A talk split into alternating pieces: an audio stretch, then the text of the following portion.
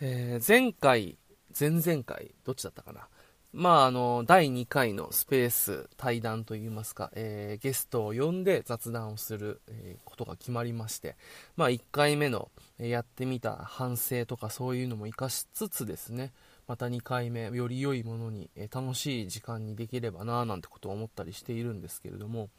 まあ、2023年、あの、一つ目標として、え決めたのが、こう、やってみたいこととりあえず始めてみるっていうこと。で、何て言うんだろう、今まではこう、例えば、ゲストを呼ぶと、まあ、自分一人で完結するものに関しては、まあ、失敗しようが何しようがいいやと思うんですけど、人を巻き込むとなると、こう、失敗できない。で、ちゃんと型を決めなければいけないと思って、こう、ガチガチに用意をしている時にも熱が冷めてしまうとか、なんか、なかなか用意をしていて始まらないみたいな感じで、こう、なんて言うんですかね。まあ、失敗してはいけない。そのためにはしっかり100%の準備をするっていう風に、えー、考えていたんですよ。ただ今年はちょっともう本当にそういうの申し訳ないけれども、とりあえず一旦始めてみて、で、こう、まあ、PDCA というか、あの、やってみて、いろいろとまた改善していく、回していくので、なんか最初に出る人とか、こう、僕のこう実験というかお遊びというか、えー、ごっこ遊び、まあいろいろ試してみることに乗っかってくれる人本当に申し訳ないけど、そこを許容してくれる、許してくれる度量がある人にやっぱこうお願いして、その人の声に甘えながらでも僕自身もなんかこう、楽しいことができればいいなと。で、それが結果的になんかこうね、その人の、まあ、巡り巡って何かのプラスになればいいなと思って始めたのが今回の、まあ、スペースでもあるわけですよね。一つ、まあ、いろいろそういう感じで動いてはいますけど、まあ、その中の一つとして、まあ、スペース、今回の、実際に人をちゃんと呼んで、で何かこの人に聞きたいことをこう話をしていく中で、なんかこう、生まれてくれればいいなっていう、まあ、実験の場っていう感じで始めてみたりしたんですけど、やっぱりこう、日常的にこう小さい実験とか小さい失敗っていうのはやっぱね、あえて癖づけておかないと、大きい時に動けないなっていうのは最近ちょっと、えー、感じてまして、そんなことをツイートしたらですね、えー、意外とみんな思ってくれてるのかなんか反応があって、いいねが、まあ、10件以上、えー、ついたんですよ。なので今日はちょっとその小さな失敗と小さな実験を、え、日常、日頃から、え、取り入れるっていうことについてちょっとおしゃべりしたいなと思います。というわけで、最後までお付き合いいただければ幸いです。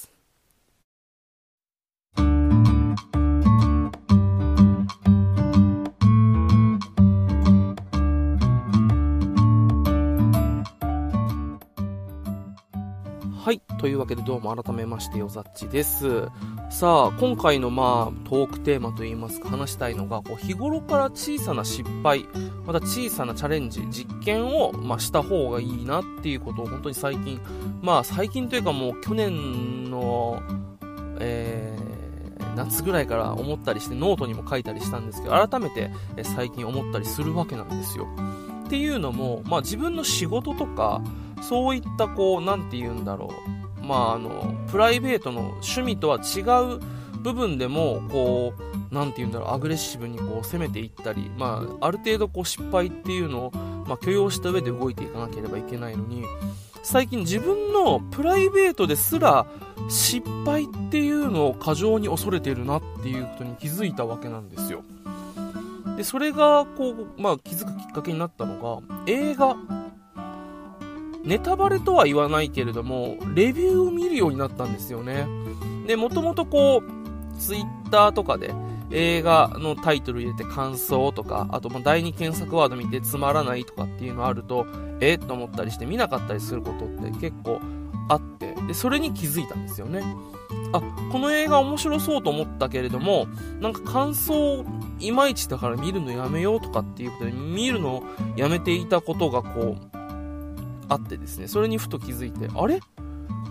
これ面白そうっていう自分の感覚、アンテナを無視して人の意見採用してるなっていうことにちょっと、まあ、気づかされたと言いますか。あの、だって本来、ね、自分のつまらないと人のつまらないって違うじゃないですか。例えば A さんとその映画の間にはつまらないがあったとしても、俺とその映画の間にはこれ面白いっていうのが、まあもしかしたら生まれるかもしれないですよね。だからこう、誰かにとってのつまらないって僕にとってのつまらないとイコールではないわけで、ただそういうこう、感想とかってま、人の意見っていうのを鵜呑みにして、そういう自分のアンテナにビビッときたもの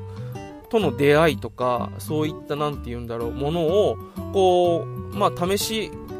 お試しじゃないけれども、こう、触れないと、もしかしたら、もうがっつり心のど真ん中を、こう、ストレートで打ち抜かれるようなものと出会えないかもしんないなと思って急に怖くなったんですよね。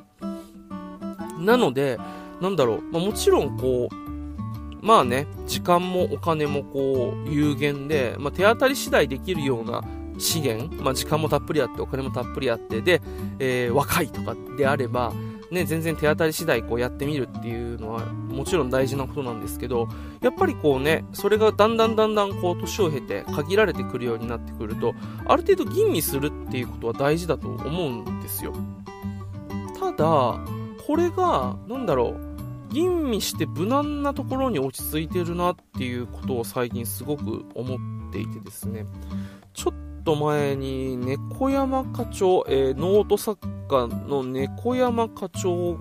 が紹介してたのか、ご本人が書いたノートだったか忘れたんですけど、記事だったか、あの、タイムパフォーマンス、コストパフォーマンスの話をしていて、なんかこう、それもすごく通じるな、つながるなって個人的には思っていて、これを得て、なんか対価があるのかっていう、そのリターンを見越して、それに応じないものは、体が動かなくなっってきちゃってるんですよね。うん。で、もちろんこう、選択と集中というか、やらないことを決めて、しっかり効果の出るものに注力する、えー、集中するっていうことは大事だと思うんですけど、なんかこう日頃の生活にそれを取り入れてしまうと、いよいよもうなんか本当に自分の生活が無色透明になってしまうなっていう恐怖をね、めちゃめちゃ感じたんですよ。だから、何て言うんだろう、こう、自分がやることに対して、なんかこう、リターンとかを気にせず、特に自分のアンテナに引っかかったもの、まああの、先日、え、これ、このポッドキャストで話したか忘れたんですけど、まあ、ノートの徳力さんっていう方が話していた、こう、情報発信と思ってしまうから、えー、それに対して、いいねだったりとか、なんかこう、コメントがつくとか、それに対してなんかこう、例えばなんかお仕事とかお金が発生する、え、PV が発生するっていうリターンを期待しすぎてしまうと。で、そのリターンを期待してしまうからこそ、それに見合った、えー、労力、クオリティっていうものを出さなきゃいけないから、結果身動き取れなくなるみたいな。だから全然コミュニケーションでいいんだよ。なんかとりあえず自分のメモぐらいに思って、本来であれば1対1で、まあ、例えば会って話したりとか、あとまメールで送るようなものが、1人に届けばいいものが、ネットのこの、ね、海の中にこう、波の中に置いておくと、運よく見てくれた5人、10人とかに広がる。それでいいじゃないかっていう話をしてたんですよ。だからまあ、発信と思って、それにね、対した、あの、見返りを想定しちゃうと、で、それが欲しいから、よりこう、クオリティを上げよう上げようと思ったら、動けなくなる。っていうことを、こう、まあ言ってたんですけど、これって発信だけ、まあだから要は出すだけじゃなくて、取り入れる側もすごく大事だなっていうことをなんかこう、ちょっと思ったりしたんですよね。うん、だからこれはまあケースバイケースだろうし、まあ、その時々とかシチュエーションで変わると思うんだけれども、今の自分で言うと、これ見て何かリターンあるかなとか、これ見たら何かに使えるかな、役に立つかなっていう、なんかいろんなものをこう天秤にかけて、自分のなんかこう内から来る声を無視してるんじゃないかなっていうことをなんかすごく思うんですよね。本来面白いだろうと思って見ようと思ったけれども、でも時間とお金を無駄にしたくないから、見ない。なんか感想、レビューいまいちだからと思ってこう切り捨てていくっていうことがあったりするんですよ。ただ、なんだろう。誰かが言ってた面白いを確認する作業よりも自分が面白そうと思って見たものがつまらないつまらなかったっていうそのなん自分のアンテナに従って動いたらつまらなかったっていうこの動いた結果得たつまらないって多分誰かが発見した面白いを確認したよりもすごく価値があるんじゃないかなって個人的には思ったりするんですよね。つまらない。ね。まあ、つまらない中にももしかしたら面白さとか見つけられるかもしれないし、またこう、つまらない、うわー、時間、金、無駄にしたっていうのも、また一つ、なんだろう、自分のアンテナを磨くえー、ことにもつながるのかなと思うとこう一概に全部悪とは言えないこう無駄を省く、えー、コストパフォーマンスタイムパフォーマンスを、えー、より高めるだけではなくて自分のこうアンテナに引っかかってこれなんか良さそうだぞと思っていったものに関しては周りの評価をこう気にせず一回こうとりあえず食べてみる、えー、触ってみる。触れてみる。体験してみるっていうことはちょっと大事なのかななんてことをえー、最近思ったりしました。でねこれは例えばじゃあ映画で言ったらまあ1800円2000円しないぐらいですけどまあね人によっては時給だったりするわけじゃないですか。って考えるとこうねもしかしたらちょっと、えー、映画普段見に行かない人からしたら大きいイベントだから、えー、無駄にしないようにしようなんてことを思ってしまったりもするだろうしそう考えるとやっぱ日頃のちっちゃいところからちっちゃいあの冒険、え、実験そしてそれに伴って成功失敗っていうのはやっぱしていかなきゃなんかこうその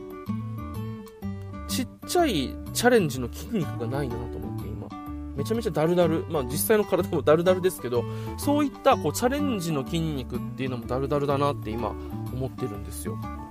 でもスタバに行ったら俺もドリップコーヒーしか飲まないし、まあ、それはなんかこう甘ったるい飲み物が苦手っていうこともあるんですけどなんかこうねもうわざわざねフラペチーノなんフラペチーノなんて高いじゃないですか。でそんな高い普段だったらコーヒー2杯飲めるぐらいの金額持って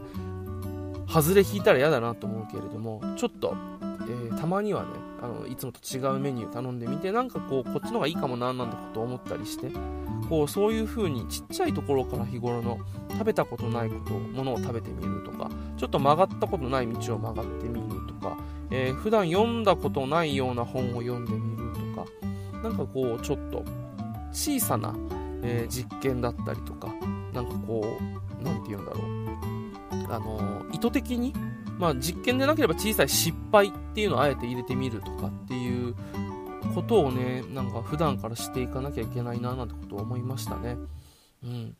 やっぱりこう、日頃からやっていくっていうのはすごく大事ですよね。で、これがこう、当たり前のようにね、呼吸をするようにできるようになったら、なんかその延長で、なんか大きいチャレンジとか、そういった新しい環境とかに飛び込んでも、なんかまあ失敗してもここから何かつかめるだろうなとか、ここで、え、結果的になんかこう、失敗じゃなくて成功するまで、えー、やりゃいいだけじゃん。その間のしのぎ方はもう普段いろいろやってるから分かってるし、みたいな状況にいけるのかななんてことを、えー、ちょっと、えー、考えたりしました。というわけでですね、まあ、早速行動に移してみようと思うので、ちょっと明日からですね、まあ、いつも通りっていうのをちょっとやめて、え例えばコンビニ、スーパー、本屋さん、あとはまあカフェとか、え行った時にちょっといつもと違う選択っていうものをしてみようなんかなと、えー、思います。はい。それでまた何かね、変化生まれたらちょっとここでまたおしゃべりして、ちょっと実験結果として話してみて、また、えー、聞いてくれてる人の何かお役に立てばいいななんてことを思います。はい。というわけで、えー、最後までお付き合いいただいた方、ありがとうございました。よざっちでした。それでは、また。